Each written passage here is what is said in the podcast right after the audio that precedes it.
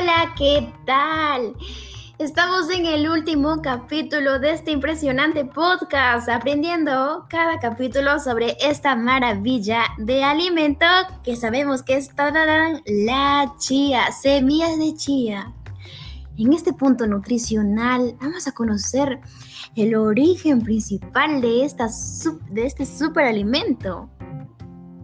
Y saben, los atributos medicinales y sobre todo nutritivos de la chía ya eran bien conocidas por el pueblo azteca mucho antes de la llegada de los españoles al continente americano. Esta semilla ya era considerada un tesoro y como tal se ofrendaba, se ofrendaba esto a la, a la diosa del maíz y a la diosa de la fertilidad. Se solía agasijar a los guerreros aztecas las bolsas de semillas de chía. Quiere decir que se le obsequiaban a los mejores guerreros, ya que esta semilla era un superalimento para ellos, algo muy valioso. Esta semilla es originaria de México.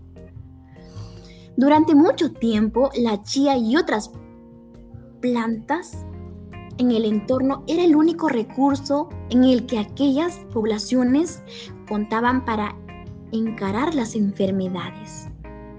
¡Wow! Vemos que antiguamente esta chía ya era súper nutritiva y medicinal en los tiempos antiguos. Se usaba como un gran remedio y a la llegada de los europeos, pues rápidamente fue expandida por todos lados la chía. Y así es como es, y así es como lo conocemos en todos los lugares. Muy bien, hemos conocido un parte de la historia del origen de la chía. Ahora vamos a saber cómo se debe ingerir esta semilla. Bueno, tenemos que para obtener los beneficios de esta semilla se sugiere el consumo frecuente a una cantidad recomendada de 3 a máximo de 7 cucharadas por día, nada que por semana, aunque tal vez algunos pueden decidir conforme a su estado corporal, ya que equivale a una porción de aceites y grasas con proteína. Se puede mezclar en el yogur, ensalada, en la preparación de pan, gelatinas, mermeladas, licuados o batidos en aguas frescas y bebidas calientes, como té o café. Las semillas de la chía se usan en una cocina combinándolas con frutas y bebidas lácteas que aportan en gran cantidad de nutrientes. Hay incluso hasta yogures que vienen con la chía. ¿Y esto por qué? Porque favorece a nuestros intestinos, ya que hace que los alimentos vayan de manera correcta. Pero hay que tener algo en cuenta que los adultos no deben sobrepasar de 20 gramos o 3 cucharadas de chía, mientras que los niños mayores de 2 años no deben exceder de los 5 gramos. Así que ya sabemos formas de ingerir la chía. Esperemos que lo tomen en cuenta. Esto es maravilloso, tener las cantidades exactas para poder consumir la chía dependiendo de nuestras edades. Muy bien, esta semilla al ser, al ser tan reconocida en estos tiempos de ahora, pues se ha podido ver mitos, pero que también hay verdades sobre, este, sobre el consumo de la chía.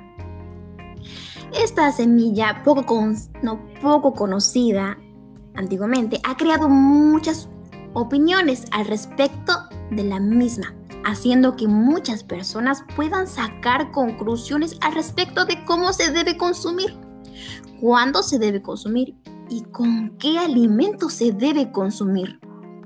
Aquí trataremos de aclarar todas las afirmaciones alrededor de esta semilla un tanto desconocida. Veamos un mito que dice, ¿los niños también pueden consumir chía, la chía? Claro que sí, un bebé, como pasaría con cualquier otro alimento, no puede consumir chía, eso está estudiado y, e investigado. Pero conforme se aumenta en la dieta de los niños, se pueden ir introduciendo estas semillas, De hecho, debido a la cantidad de ácidos grasos esenciales que aportan, pueden resultar beneficiosas a la formación de células corporales como neuronas y los tejidos del sistema nervioso central. ¿Alivia los problemas de digestión? La chía disminuye los síntomas de estreñimiento. Su contenido de fibra, por su alto contenido en fibra, que es, sabemos que es muy elevada, pero también contiene un, equilibrado un equilibrio adecuado entre la fibra soluble y no soluble, ayudando al buen funcionamiento del sistema digestivo. Podemos comprobar, comprobar que sí, la chía puede aliviar los problemas de digestión. Creo que en todos estos cuatro capítulos hemos aprendido cuán importante es la chía para nuestras vidas. Y aquí estamos concluyendo con nuestro seminario, nuestro podcast, y esperemos que haya sido de su agrado y hayan aprendido mucho. Y busquen a la chía como algo esencial dentro de sus dietas. Así es, amigos, a todos ustedes que nos han escuchado fielmente desde el primero hasta el cuarto capítulo, les haya servido esta gran información. Más que todo, queremos incentivar que pues que este superalimento sea agregado en la dieta diaria. Siempre como lo habíamos mencionado, en una ensalada, en el yogur, en un tecito, que no nos falte este superalimento esencial. Le queremos mucho y agradecidos nos despedimos. Gracias por escucharnos. Hasta una próxima oportunidad. Bye bye.